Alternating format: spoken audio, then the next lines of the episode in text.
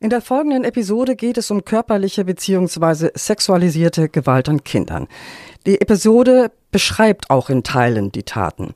Bei manchen Menschen können diese Themen negative Reaktionen auslösen. Also bitte sei achtsam, wenn das bei dir der Fall ist und überlege, ob du die Episode nicht lieber überspringst.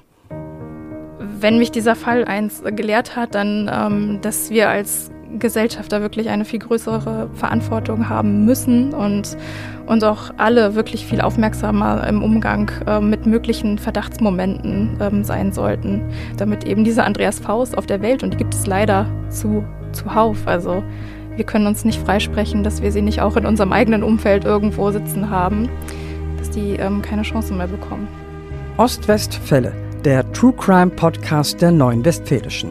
Wir sprechen mit Opfern, Zeugen, Richterinnen und Richtern und mit den Berichterstatterinnen und Berichterstattern der NW. Spannend, nah und made in OWL. Hallo und willkommen zu einer neuen Folge von Ost-West-Fälle. Mein Name ist Birgit Gottwald und ich werde in dieser Episode die Missbrauchsfälle in Lüchte zum Thema haben. Im Jahr 2019 enthüllt die Polizei ein Verbrechen, das unglaubliche Abgründe offenbart. Zwei Männer missbrauchen mindestens 32 Kinder im Alter von 4 bis 13 Jahren auf einem Campingplatz in Lüchte-Elbringsen. Aufs Schlimmste. Ein Fall, der so umfangreich ist, dass wir ihn in zwei Folgen erzählen werden. Dazu ist die Kollegin Janet König ins Ostwestfälle-Studio gekommen. Hallo Janet. Hallo Birgit. Du bist Redakteurin bei der Lippischen Landeszeitung und hast über den Fall mehrfach berichtet. Genau, gemeinsam mit meinem Kollegen Errol Kamisti war ich damals ähm, für den Fall Lüchte quasi abbestellt, weil wir relativ schnell gemerkt haben, das ist ein ziemlich großer Fall und wir müssen da unbedingt ähm, ja, ganz viel Redaktionskraft reinstecken. Am 30. Januar 2019 wurde die Öffentlichkeit erstmals über den Fall informiert. Wie war das damals? Wie hast du, habt ihr in der Redaktion davon erfahren? Also es war etwas Außergewöhnliches, ähm, einfach aus dem Grund, weil wir ähm, eine Presseeinladung der Polizei bekommen haben in den Plenarsaal des Kreishauses. Das ist so gesehen noch, ähm, noch nie passiert. Von daher war das schon ähm, das Besondere und es kamen auch Medien deutschlandweit. Wir wussten nur, mehrere Kinder sollen sexuell missbraucht worden sein in Lüchte-Elbringsen. Es war auch noch gar nicht klar, dass es jetzt unbedingt auf dem Campingplatz, ähm, um den es dann später zentral geht, ähm, gehen sollte. Und ja, das waren jetzt so letztendlich die ersten Erkenntnisse. Was genau wurde auf dieser Pressekonferenz mitgeteilt? Also es ging ganz schnell ans Eingemachte. Ich kann mich erinnern, der damalige EK-Leiter hatte auch Tränen ähm, in den Augen und die Stimme war am Stocken. Ähm, es ging darum, dass ein 56-jähriger Dauercamper ähm, über Jahrzehnte mindestens 20 Kinder sexuell missbraucht haben soll. Er wurde in U-Haft genommen. Ähm, es geht um Andreas V. Und aber auch zwei weitere Tatverdächtige standen damals schon fest. Einmal Mario S., der ähm, ebenfalls Kinder sexuell missbraucht haben soll, ähm, beziehungsweise sollte zu dem Zeitpunkt, ähm, und eben auch Heiko V., ein 49-jähriger Mann aus Stade.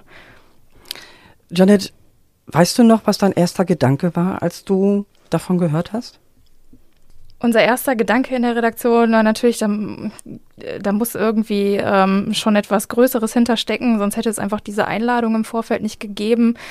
Ähm, als aber klar war, wer alles irgendwie zugegen war, ob jetzt Staatsanwaltschaft, die Ermittlungskommission, da wurde relativ schnell klar, okay, ähm, das ist wahrscheinlich nur die Spitze des Eisbergs und es werden wahrscheinlich noch ja, viele schlimmere Details ähm, bekannt werden. Tatort war ja ein Campingplatz. Bist du da mal gewesen und hast dir das angeschaut? Ja, ich war relativ schnell ähm, nach der Pressekonferenz natürlich, als klar wurde, okay, da gab es diesen Dauercamper, der soll auch ein Pflegekind gehabt haben, ähm, das er über Jahre hinweg sexuell missbraucht, quasi zum Lockvogel herangezogen hat, sind wir natürlich auch direkt auf diesem Campingplatz gefahren, auch mit dem Fotografen und ähm, wollten uns mal vor Ort anschauen, wie es dort eigentlich aussah. Die, die Leute standen damals natürlich alle unter, unter Schock. Ähm, das hat man ihnen schon angesehen. Der Campingplatz an sich war auch, ja, wie soll ich das beschreiben, gar nicht auffällig. Eigentlich so ein kleines Naturidyll im schönen Lüchte-Elbringsen, mitten in der Natur, ein Freibad gegenüber.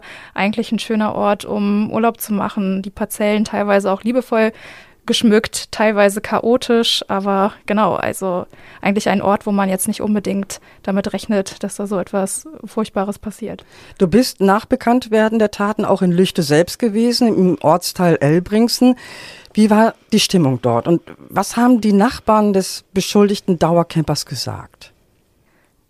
Die Stimmung ähm, ja, war schwer zu fassen. Also ich glaube, das ganze Dorf, äh, Lüchte Elbringsen ist ja eher ein Dorf, stand unter Schock, weil letztendlich ähm, haben sie sich auch gefühlt, als ähm, ob die ganze kleine Gesellschaft dort unter Generalverdacht gestellt wurde. Natürlich haben alle von außen mit dem Finger auf sie gezeigt. Wie konntet ihr das über Jahrzehnte nicht mitbekommen? Die Verzweiflung war groß. Ich erinnere mich noch an das erste Gespräch mit dem damaligen Ortsbürgermeister, dem wirklich die Tränen in den Augen standen haben. Er einfach irgendwie gesagt hat, mein Gott, wenn die Leute das auf dem Campingplatz nicht mitbekommen haben, wie hätten wir das denn hier unten im Dorf irgendwie mitkriegen sollen? Eigentlich war ja sogar ein Dorffest geplant.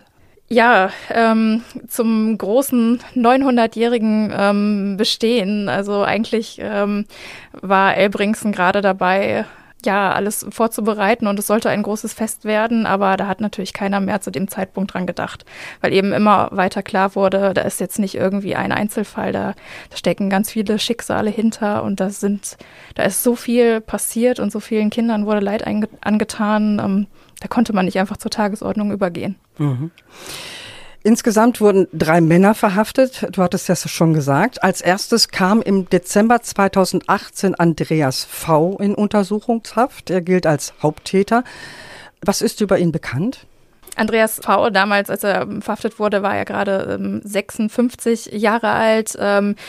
Wohnte schon seit Jahrzehnten auf dem Campingplatz, ähm, ist mit seinen Eltern ähm, damals aus Duisburg, aus dem Ruhrgebiet äh, nach Lippe gezogen. Man hat sich gesagt, ähm, dass die Familie dort hängen geblieben ist, weil ähm, der Vater wohl eine Lungenkrankheit hatte und Andreas V. hat sich eigentlich eher mit Aushilfsjobs über Wasser gehalten, ist zeitweise Lkw-Fahrer gewesen, hat dann aber eigentlich ähm, Jahrzehnte nur noch auf dem Campingplatz als Platzwart ähm, fungiert und ähm, hatte wohl auch immer eine helfende Hand parat. Ähm, er galt als hilfsbereit und hat immer angepackt, wo es irgendwie was zu tun gab. Und ja, scheinbar war auch, als die Mutter noch gelebt hat, ähm, die Parzelle um Andreas V. rum viel aufgeräumter, äh, freundlicher. Es war wie ein, ja, ein großer Treffpunkt auch für die Kinder, die eben letztendlich dort auf den Platz mit ihren Familien Urlaub gemacht haben. Da wurde Stockbrot gemacht, alles Mögliche. Also ähm, der Platz war immer ein Zufluchtsort oder ja für Kinder. Und ähm, ja, nachdem die Eltern verstorben sind, hat Andreas V. die Parzelle aber über Jahre hinweg einfach verkommen lassen. Äh, wenn sich die Menschen oder der Platzbetreiber darüber aufgeregt haben, hat er einfach noch weitere Sichtschutzwände aus Holz ähm, davor gebaut. Es wird immer größer sein Areal und so richtig einsehbar mitbekommen, was da drinnen passiert, scheint dann ähm, über die Zeit dann niemand mehr zu haben. Also die die Parzelle war eher heruntergekommen, schmuddelig, aber mit so einer Tat hatten seine Campingnachbarn offensichtlich nicht gerechnet. Die waren regelrecht geschockt. Der Betreiber des Campingplatzes sagte sogar später, er hätte für Andreas V. seine Hand ins Feuer gelegt. Das ist schwer vorstellbar von heute aus betrachtet. Wie sahen ihn die Nachbarn damals?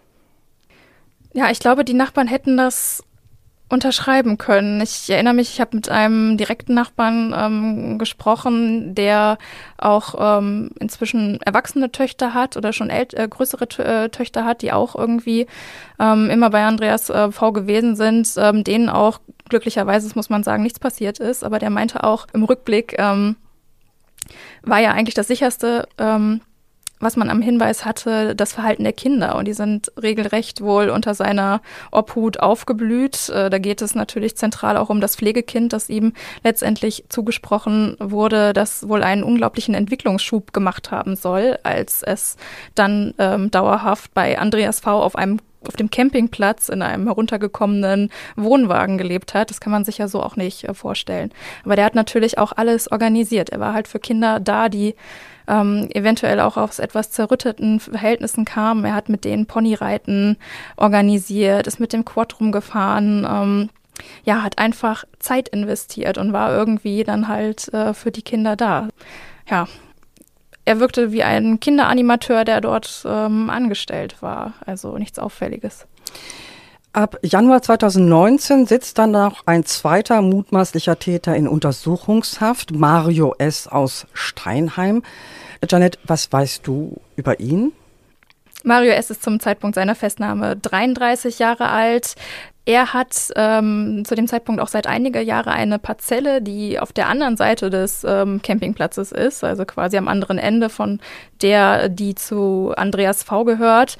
Und ähm, ja, er wird eigentlich immer oder wurde eigentlich immer so als der liebevolle, etwas trottelige, ähm, große Junge beschrieben, der ähm, auch immer hilfsbereit war, den Kindern Fahrräder repariert hat. Also er war wohl auch handwerklich begabt und hat irgendwie wirklich vor seiner Parzelle auch, weiß ich nicht, 20 Kinderfahrräder stehen ähm, gehabt, hat die Kinder auf einem Aufsitzrasenmäher immer hin und her gefahren, ähm, war also auch eher so der, der große Bruder, so wirkte er zumindest. Beruflich gesehen hat er einen Hauptschulabschluss gemacht, hat lange Zeit im Supermarkt ähm, Toiletten geputzt, ähm, aber war relativ unauffällig. Zumindest ist das, was man zu dem Zeitpunkt wusste. Mario S. soll aber schon 20 Jahre vor seiner Verhaftung im Fall Lüchte sich an Kindern vergangen haben. Was weißt du darüber? Und äh, dann tauchte er dann irgendwann mal in Lüchte auf. Wie kam er dann dahin? Ja, das ist letztendlich auch eben diese tragische Geschichte dieses, dieses Falls. Also ähm, Mario S. galt erst lange Zeit auch der Öffentlichkeit als so ein Mitläufertyp. Ähm, es ist erst später herausgekommen, dass er eben auch wirklich jahrelang, ähm, jahrzehntelang ähm, Kinder sexuell missbraucht hat und ähm, letztendlich ähm, auch schon mal ein Kontaktverbot ausgesprochen wurde. Damals gegen ähm, mit seinem Patenkind äh, gab es dann eine Situation, er soll sie auf den Mund geküsst haben oder irgendwie versucht haben, sie bei sich im ähm, Bett schlafen zu lassen. Und da hat das Jugendamt letztendlich gesagt, ähm, äh, nee, da müssen wir den Kontakt ähm, unterbrechen. Letztendlich ähm, gab es da auch ein Verfahren, aber äh, man konnte ihm letztendlich nichts nachweisen. Und ähm, so ist es nicht früher zu einer Verhaftung gekommen. Und wie kam er dann auf den Campingplatz in Lüchte? Seine Eltern haben da auch schon seit ähm, Ewigkeiten eine Parzelle gemietet. Ähm, er hatte auch nicht fest gewohnt, muss man sagen. Also er war da sehr, sehr oft. Er hatte da auch einen guten Kumpel, ähm, der am direkt neben ihm ähm, dauerhaft ähm, sich aufgehalten hat und ähm, so ist er irgendwie in diese, ja, in diese Sphäre mit reingekommen. Also das Schwierige ist, und das wird man auch oder hat man auch letztendlich nicht so ganz nachvollziehen, wie haben die beiden sich kennengelernt, die beiden, die beiden Haupttäter. Ähm, das ist nie so richtig aufgeschlüsselt worden. Es soll nicht so gewesen sein, dass sie quasi sich an den Taten des jeweils anderen beteiligt haben, aber es gab halt auch Überschneidungen. Und da fragt man sich natürlich schon, inwiefern ähm, ist jetzt wirklich diese Verbindung der beiden zustande gekommen. Aber so richtig aufschlüsseln konnte man das leider nicht. Ebenfalls im Januar 2019 wird noch ein dritter Mann verhaftet, Heiko V. Wer ist das und was hat der mit dem Fall zu tun? Heiko V. ist 49 Jahre alt zum Zeitpunkt seiner Festnahme. Er ist eher eine Randfigur, aber die trotzdem ja gewaltige Ausmaße einnimmt, einfach weil er zu denjenigen gehört, die die Missbrauchstaten, die Andreas V. teilweise wirklich live ins Internet ähm, gestellt hat, die hat er mit angesehen. Also Heiko V. saß da quasi als Regisseur im Hintergrund und hat ähm, mindestens in drei Fällen zugesehen, wie Andreas V. Kinder sexuell missbraucht hat und dann auch Anweisungen gegeben. Das ist seine zentrale Rolle und ähm, Darüber hinaus sind bei ihm tausende kinderpornografische ähm, Schriften und Bilder gefunden worden, weshalb er dann im Zusammenhang mit Lüchte auch ähm, festgenommen wurde letztendlich. Janet, wir wollen nicht ins Detail gehen, aber wir müssen das schon anreißen, was die Männer den Kindern angetan haben und wie sie an ihre Opfer rangekommen sind. Ja, es ist immer so eine schwierige ähm, Sache. Ich bin, ich weiß, es ist ähm, wir wollen nicht ins Detail gehen, trotzdem äh, denke ich mir manchmal ganz oft, man muss auch irgendwie klar die Taten benennen. Also letztendlich geht es um schweren sexuellen äh, Missbrauch. Das heißt, die Kinder sind, ähm, denen ist massive sexuelle Gewalt angetan worden äh, in einem Umfang, den man sich eigentlich äh, gar nicht vorstellen kann und nicht vorstellen will. Und dafür haben sie halt perfide Systeme benutzt, Vertrauen aufgebaut. Ähm, Gerade Andreas V. hat ähm, natürlich auch dadurch, dass er den Kindern so viel ermöglicht hat oder ihm die Aufmerksamkeit geschenkt hat, auch ein Abhängigkeitsverhältnis geschaffen, aber auch natürlich gedroht, ähm, was passieren könnte, wenn die Kinder ähm, eben dieses Geheimnis weitererzählen, was er, was er mit ihnen macht. Ähm, ja, das Problem ist natürlich auch, dass viele das gar nicht in dem Alter richtig einordnen können, was da passiert. Und ähm, das ist ja auch das Perfide daran. Ähm, es lebte auch ein Pflegekind auf der Parzelle von Andreas V. Das ist richtig. Genau, das Pflegekind, ähm, was ihm 2016, im Sommer 2016 offiziell dann zugesprochen wurde vom Jugendamt Hameln-Pyrmont, auf Wunsch der Mutter, muss man dazu sagen. Das hat fest bei ihm ähm, gelebt und natürlich dieses Mädchen hat er äh, quasi ähm, erstens fast täglich, also hundertfach sexuell missbraucht. Also das, das Kind ist äh, das zentrale Opfer, ähm, die zentrale Geschädigte ähm, in diesem ganzen Fall und hat natürlich auch mit ihrer Hilfe äh, versucht, andere Kinder anzulocken oder auch das Vertrauen anderer Familien zu gewinnen. Weil letztendlich, ähm, wem vertraue ich meine Kinder ähm, denn nicht an, wenn da schon ein Mann ist, dem das Jugendamt, in eine offizielle Behörde so sehr vertraut, ähm, dass sie ihm ein Pflegekind zusprechen kann. Ja, das ist ja genau der Punkt. Ne? Die Parzelle war laut Betreiber heruntergekommen und zugemüllt. Und trotzdem bekommt der Mann ein Pflegekind zugesprochen. Wie, wie kann das sein? Ja, das von außen hin haben wir uns das natürlich auch sofort gefragt, wie, wie kann das sein? Aber letztendlich ähm, das Tragische ist, wenn man mit ExpertInnen aus äh, den Jugendämtern oder auch ähm, Sozialeinrichtungen ähm, spricht, ähm, die Wohnsituation haben sie schon Schlimmeres ge äh, gesehen. Also Ach. wenn wenn man sich vorstellt, ähm, wie Kinder teilweise in ihren Familien ähm, hausen, das muss wohl unvorstellbar sein. Und so war eben auch diese wirklich zugemüllte ähm, Parzelle, nur ja, sie war nicht gut, es war nicht optimal, aber es war eben auch kein Grund zu sagen, wir widersprechen dem Grund der Mutter, wir geben das Kind woanders hin. Also welche Kriterien müssen denn Pflegeeltern erfüllen? Ja, ne, also letztendlich in dem Fall ist es natürlich auch gewesen, dass es eine Betreuung durchs Jugendamt durchaus gab. Also es äh, gibt ähm, Träger, die ähm, eigentlich regelmäßig vorbeischauen sollen und beobachten, wie das Pflegeverhältnis irgendwie funktioniert. Man muss eigentlich auch ähm, dementsprechend Schulungen machen. In dem Fall ist es natürlich eine Sondersituation gewesen, weil es eben diesen expliziten Wunsch der Mutter ähm, gab und ähm, und es insofern auch ein einfacheres Verfahren war, ihm jetzt das Kind zu geben. Also das Ganze ist nach Vorschrift verlaufen. Trotzdem steht das Jugendamt Bad Pyrmont massiv in der Kritik, denn bereits 2016 hatte ein Vater Andreas V. angezeigt. Ja, das ist auch ähm, der traurige rote Faden in dem Fall. Ähm, dass es einfach unglaublich viele Hinweise gab, die, wo man wirklich von außen meint, oh mein Gott, ihr hättet doch diesen Fall ähm, vorzeitig aufklären können. In dem Fall ist es so gewesen, dass ein Familienvater Andreas V. auf einem Gartenfest ähm, getroffen hat. Er war mit seinen Töchtern da, ähm, Andreas V. mit dem Pflegekind und er soll sich da auch ziemlich auffällig verhalten haben.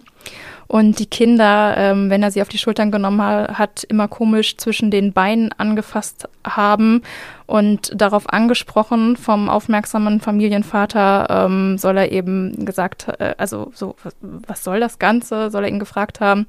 Hätte Andreas V. geantwortet, ja, ich habe ja gerne kleine feuchte Mösen am Hals. Und ich muss das an dieser Stelle leider so deutlich sagen. Wir können es auch gerne irgendwie rauskürzen, äh, aber es ist halt ähm, natürlich ein sowas von Warnsignal auch für den Vater gewesen. Es soll dann auch, ja, er soll ihm ins Gesicht geschlagen haben, äh, letztendlich, aber es, ähm, es gab dann ein, einen Streit daraufhin. Er hat die Party verlassen und ähm, ist dann auch wirklich zum Jugendamt ähm, gegangen und hat äh, das gemeldet, beziehungsweise, Entschuldigung, zum Kinderschutzbund und ähm, hat ähm, das angezeigt, genauso wie auch bei der Polizei Blomberg. Also er hat wirklich alles getan. Wenn man ähm, jetzt im Nachhinein ähm, einem etwas nicht äh, vorwerfen kann, dann ist es auf jeden Fall auch de, der Familienvater, der versucht hat, ähm, ja, gegen Andreas V. etwas zu tun, weil er gemerkt hat, da stimmt was nicht.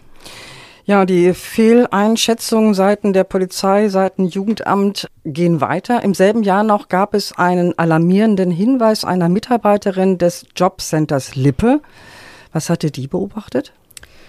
Ja, es äh, gab einen ganz normalen ähm, Termin eigentlich. Es war ein November-Tag, ähm, relatives Schmuddelwetter. Ähm, die, der Mitarbeiterin ist beim Jobcenter aufgefallen, dass das Kind ähm, irgendwie nicht dem Wetter entsprechend ähm, gekleidet war. Ähm, das war aber noch nicht das Schlimmste, sondern es sind einfach besorgniserregende Sätze gefallen. sie soll sowas gesagt haben wie, dass sie Männerschweiß nicht mehr riechen könnte und ähm, sie wolle das gar nicht.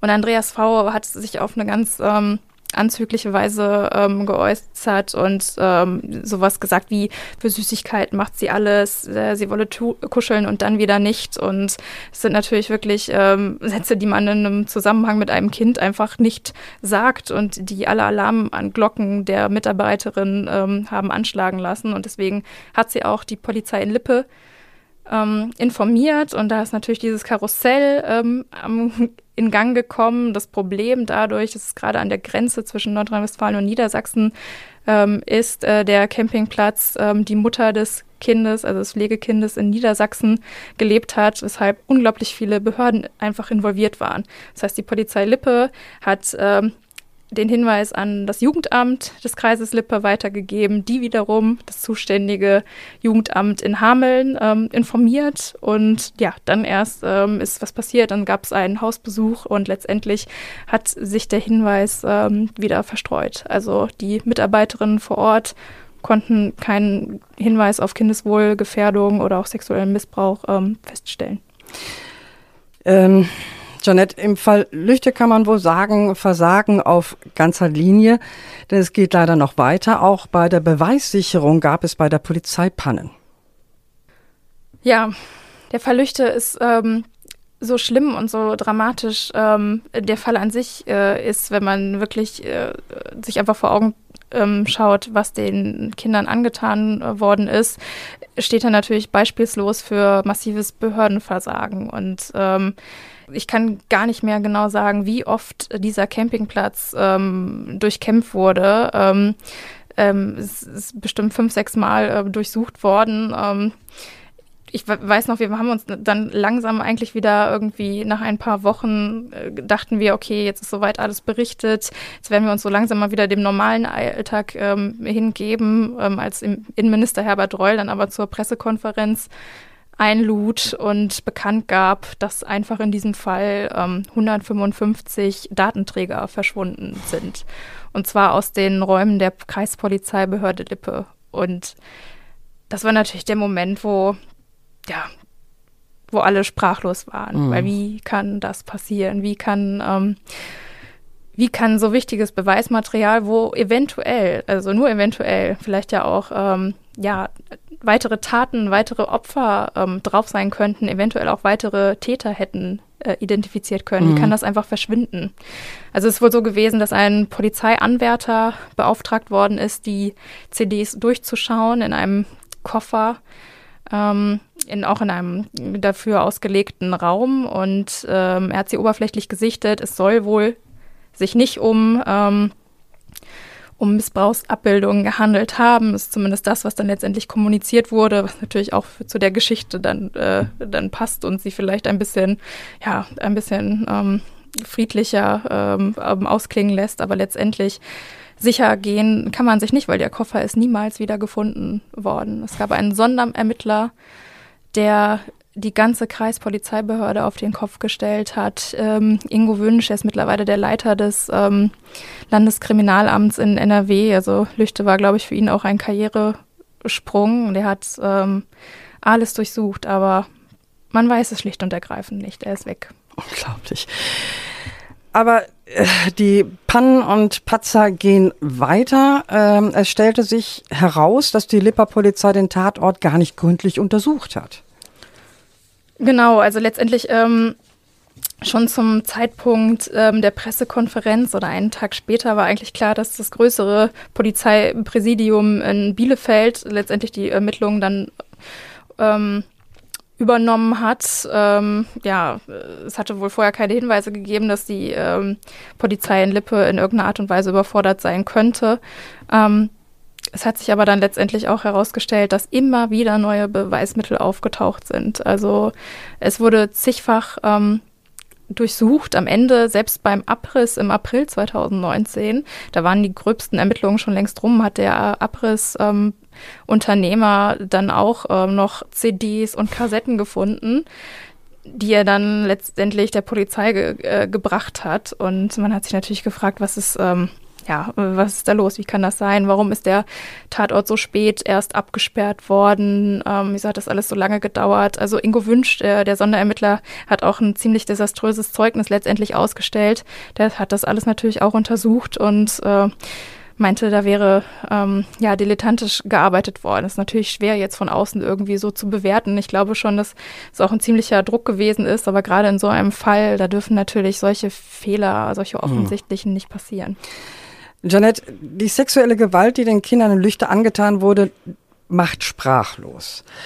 Das gewaltige Behördenversagen macht mich aber auch wirklich fassungslos und wütend. Wie geht's dir damit?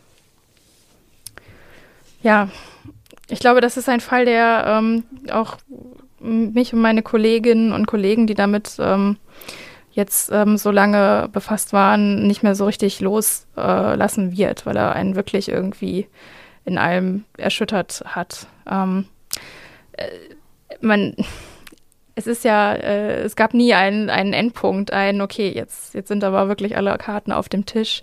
Es ging immer weiter und es wurde immer abstruser und unglaublicher. Und wenn mich dieser Fall irgendwie ähm, eins gelehrt hat, dann, ähm, dass wir als Gesellschaft da wirklich eine viel größere Verantwortung haben müssen und, und auch alle wirklich viel aufmerksamer im Umgang äh, mit möglichen Verdachtsmomenten ähm, sein sollten. Weil es ist immer leicht, auch auf die Leute zu zeigen, auf dem Campingplatz oder eben auch auf die Behörden, aber letztendlich ähm, sind wir alle Teil des Ganzen und müssen auch wirklich solche Momente ähm, ernst nehmen, damit eben diese Andreas Faust auf der Welt, und die gibt es leider zu, zuhauf, also wir können uns nicht freisprechen, dass wir sie nicht auch in unserem eigenen Umfeld irgendwo sitzen haben, dass die ähm, keine Chance mehr bekommen. Mit der Verhaftung der Angeklagten hat der Schrecken auf dem Campingplatz Eichwald in Lüchte endlich ein Ende. Doch noch ist nicht alles durchgestanden. Auf die Missbrauchsopfer und ihre Familien wartet noch der Prozess, bei dem die jungen Opfer bestmöglich behütet, beschützt werden müssen. Und auch die Aufarbeitung bei der Polizei und bei den Jugendämtern hat gerade erst angefangen. In der nächsten Folge sprechen wir über das Gerichtsverfahren und die Urteile des Missbrauchfalls in Lüchte. Das war's für heute mit dem True Crime Podcast der Neuen Westfälischen. Redaktion hatte Selina Allard. Zu Gast war Janet König. Janet, danke, dass du dir die Zeit genommen hast. Danke, dass ich da sein durfte. Weitere packende Kriminalfälle aus unserer Region auch jederzeit auf nw.de und in der NW Plus App in der Serie OWL Crime. Wir freuen uns über Fragen, Anregungen und Kritik zu diesem Podcast und natürlich über Wünsche, welche Ostwestfälle wir demnächst für euch besprechen sollen. Schreibt uns eine E-Mail an podcasts.nw.de. Mein Name ist Birgit Gottwald. Bis bald.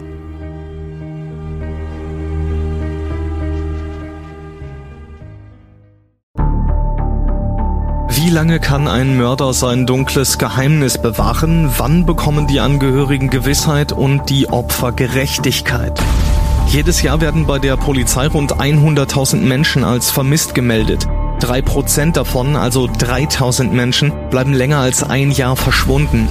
Einige werden nie wieder gesehen. Seit gut drei Jahren arbeitet die Polizei in NRW mit sogenannten Cold Case Units. Das sind Abteilungen, die wirklich nur damit beschäftigt sind, Mordfälle zu bearbeiten, die teilweise seit Jahrzehnten ungeklärt sind. Ich bin Mike Mattis, Radioredakteur und News Anchor und ich spreche mit Ermittlern über diese Fälle. In meinem Podcast Licht ins Dunkel, Cold Cases und ungeklärte Vermisstenfälle von hier beleuchten wir gemeinsam mit Profilern, Staatsanwälten und Mordermittlern Cold Cases und ungeklärte Vermisstenfälle aus ganz Deutschland. Immer in der Hoffnung, dass Angehörige endlich Gewissheit und die Opfer Gerechtigkeit bekommen. Licht ins Dunkel. Cold Cases und ungeklärte Vermisstenfälle von hier. Eine Produktion von Mike Mattis und der Podcastfabrik.